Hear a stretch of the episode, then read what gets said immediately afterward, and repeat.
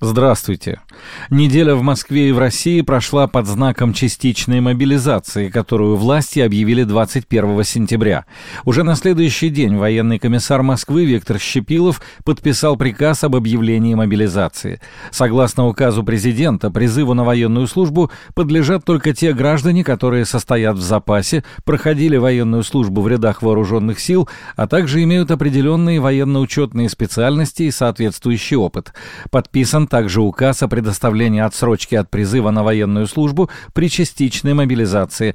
Отсрочка, в частности, будет распространяться на получающих первое высшее образование студентов очной и очно-заочной формы обучения, а также получающие первое среднее профессиональное образование а также получающих первое среднее профессиональное образование.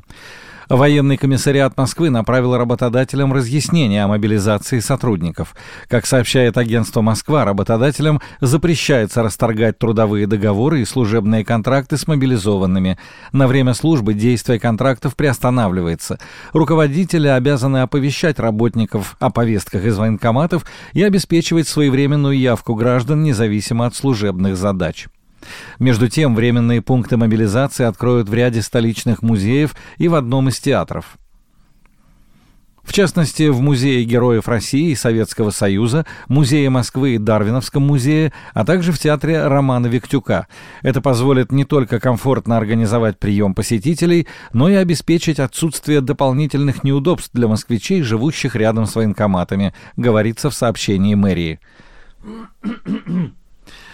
Авиакомпания «Аэрофлот» заявила, что пассажиры, купившие билеты до 21 сентября включительно и подлежащие мобилизации, смогут вернуть деньги в полном объеме. Для возврата средств нужно обратиться в то место, где был приобретен билет, и предъявить любой из документов, подтверждающий право на расторжение договора. В «Аэрофлоте» уточнили, что пассажиры, которые планировали свой полет вместе с гражданином, подпавшим под мобилизацию, тоже смогут вернуть деньги – также компания может произвести возврат третьему лицу при наличии доверенности. Аэрофлот сообщил, что не будет вводить никаких ограничений на продажу билетов на фоне частичной мобилизации. Об этом же заявили и представители компании S7 Airlines. Призванным в рамках частичной мобилизации в Москве будут ежемесячно выплачивать 50 тысяч рублей. Это следует из указа мэра столицы Сергея Собянина. Дополнительные выплаты в случае тяжелого ранения составят 1 миллион рублей, легкого 500 тысяч рублей. Иностранным гражданам в рамках частичной мобилизации в столице предоставляются те же меры социальной поддержки, что и москвичам. При этом единовременная выплата в случае гибели военнослужащих составит 3 миллиона рублей членам семей погибших. К другим темам. Специалисты завершили мероприятие по переводу систем теплоснабжения Москвы на зимний режим, сообщил заммэра столицы Петр Бирюков. По его словам, все работы прошли штатно и в соответствии с установленными графиками. Тепло подается практически во все здания и сооружения Москвы. А в этом году отопительный сезон стартовал досрочно из-за резкого похолодания. Уже 5 сентября батареи прогрелись в социальных учреждениях. Квартиры Москвы сдаются в аренду на 33% быстрее, чем весной, подсчитали в компании «Инком недвижимость». А в этом году традиционно высокий сезон по уровню спроса на 30% отстает от прошлогоднего и соответствует показателям 2020 -го. Но на фоне весенне-летнего штиля на рынке активизация арендаторов выглядит значительной. Число заявок на подбор вариантов и сделок выросло на 35%, говорится в исследовании компании. Сроки экспозиции ликвидного жилья остались те же, что и год назад – 1-3 дня. При этом оживление спроса позволило арендодателям повышать ставки. Две трети из них оценивают свои объекты дороже в среднем на 5%. При дальнейшем спросе при дальнейшем росте спроса средняя стоимость вариантов категории эконом и суперэконом может увеличиться на 5-10%. В Москве появятся умные остановки на солнечных батареях с датчиками шума и загрязнения воздуха, рассказали в мэрии. Идея принадлежит резидентам особой экономической зоны Технополис Москва компании NextTouch. Все производные новинки отечественные. Помимо встроенного освещения, остановки имеют встроенные устройства для проводной и беспроводной зарядки мобильных телефонов, индукционные системы, которые помогут слабослышащим пассажирам узнать о прибытии номера рейса. Также в остановке в вмонтирована система сканирования состояния окружающей среды, отслеживают уровень окружающего шума, степень загрязнения воздуха, его влажность и температуру. Сейчас проектировщик дорабатывает модель, чтобы пассажиры смогли регулировать температуру внутри остановки в холодное время. На территории бывшей промзоны ЗИЛ построят пожарное депо с учебно-тренировочным комплексом. В трехэтажном здании общей площадью около 3000 квадратных метров разместят стоянку на 4 автомашины, пост ежедневного техобслуживания и мойку – на первом этаже депо, на первом этаже депо будут помещения дежурной смены пожарной части, на втором жилые комнаты и восстановительный центр с тренажерным залом, сауной и залом психологической разгрузки. Рядом с депо построят четырехэтажную пожарную башню со скалодромом, полосой препятствий и беговой дорожкой. В Москве начали работу мобильные пункты вакцинации против гриппа. Как рассказали в мэрии, пункты открыты у некоторых станций метро, Московского, Московского центрального кольца и железнодорожных станций. Новинка этого года москвичи смогут сделать прививку в самом центре столицы, в ГУМе. Мобильные пункты работают ежедневно с 8 утра до 8 вечера по будням, а также с 9 утра до 6 часов вечера по субботам и воскресеньям. Прививочные пункты в поликлиниках работают ежедневно по графику работы медучреждений. Процедура занимает около 15 минут. Основное время – это наблюдение за пациентом после прививки. Москва финансово поддержала кинотеатры. Из 39 поданных заявок как кино... от... Из 39 поданных заявок от кинопрокатных организаций одобрили 20. Сумма поддержки составила 300 миллионов рублей.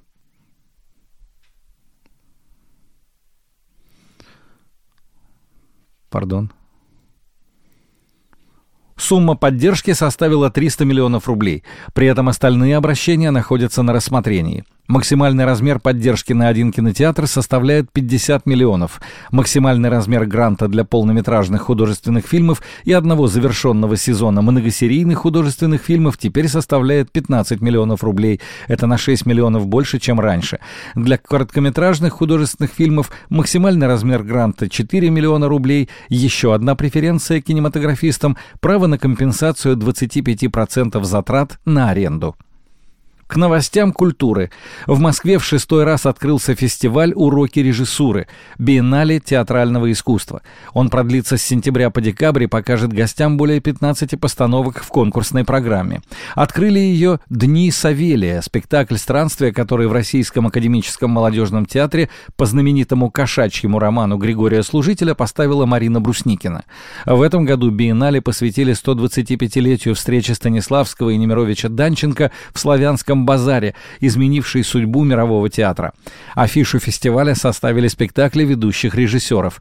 Покажут работы Алексея Бородина, Юрия Бутусова, Валерия Фокина и Анатолия Праудина. Свои работы привезли в Москву Воронежский камерный театр, Пермский театр у моста, Самарский театр драмы имени Горького и многие другие.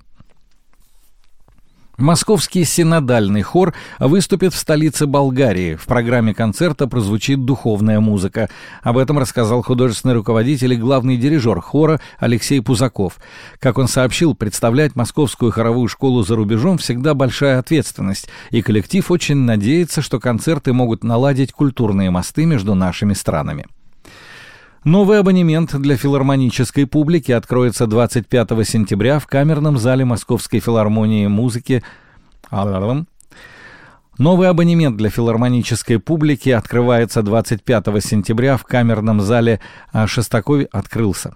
Новый абонемент для филармонической публики открылся 25 сентября в камерном зале Московской филармонии музыкой 16-летнего Дмитрия Шестаковича, на тот момент студента Ленинградской консерватории. Прозвучит трио номер один для скрипки, виолончели, прозвучало трио номер один для скрипки, виолончели и фортепиано. По словам музыковедов, в этом юношеском опусе запечатлена картина юности Шостаковича пардон. По словам музыковедов, в этом юношеском опусе запечатлена картина юности Шестаковича, его романтическая влюбленность, работа в кинотеатре «Топпером», его интерес к творчеству композиторов разных эпох. Все концерты из серии «Дело молодых», а их в абонементе запланировано четыре, будут выстроены по одной модели, хронологически от прошлого к настоящему, от раннего творчества крупнейших композиторов XX века, написанных ими в возрасте до 35 лет, к новейшим партитурам современных известных и начинающих авторов, только ищущих свой стиль, манеру и индивидуальный язык.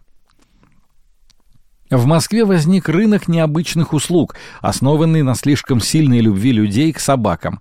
Вопрос лишь в том, насколько это нужно самим животным. Самая распространенная – креативная стрижка. Вам могут, например, предложить сделать стрижку в виде символа в сумке Луи Виттон, крупного гороха, могут сказать, что в этом сезоне у собак самый популярный цвет – розовый, в ряде салонов уже готовы перекрасить пса в леопарда или в кого угодно, по желанию заказчика. Некоторые владельцы собак собак, которым кажется, что питомец загрустил и плохо ест, обращаются к зоопсихологам. Им предлагают индивидуальные тренинги с животными при приглушенном свете с аромасвечами и разговоры с глазу на глаз. Зоотехники помогают исправить собаке некрасивую походку, а самая востребованная услуга в мире состоятельных владельцев собак – фитнес-тренер. Цены от терпимых до заоблачных. В Ассоциации практикующих ветеринарных в Ассоциации практикующих ветеринарных врачей России говорят, что большая часть подобных навязываемых услуг собакам фактически не нужна. И о погоде. Москвичи в субботу, 24 сентября, пережили самый дождливый день. И о погоде. Москвичи в субботу, 24 сентября, пережили самый дождливый день с 1953 года. Выпало до 85% месячной нормы осадков. Климатическая норма осадков сентября в Москве 65 мм. По информации властей, наиболее интенсивные дожди отмечались на востоке столицы до 55 мм. Со всем объемом выпавших осадков справилась городская водосточная сеть, уверяют в мэрии. Прежний зафиксированный максимум составлял всего лишь 22 миллиметра. Олег Войнович, Москва, специально для радио «Мегаполис».